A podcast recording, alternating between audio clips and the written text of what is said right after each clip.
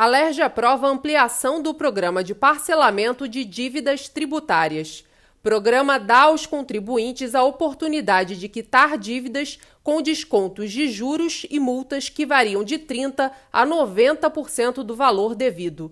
Mudança na lei irá permitir parcelamento de taxas geradas até dezembro de 2020. O governador Cláudio Castro tem até 15 dias úteis para sancionar. Saiba mais no site da Firjan.